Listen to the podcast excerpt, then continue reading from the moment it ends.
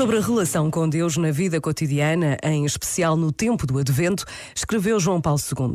O Deus que vem podemos encontrá-lo numa criança indefesa que chora, num doente que sente faltarem-lhe inexoravelmente as forças do próprio corpo, num ancião que, depois de ter trabalhado durante toda a vida, se encontra de facto marginalizado e tolerado na nossa sociedade moderna, baseada sobre a produtividade e sobre o êxito.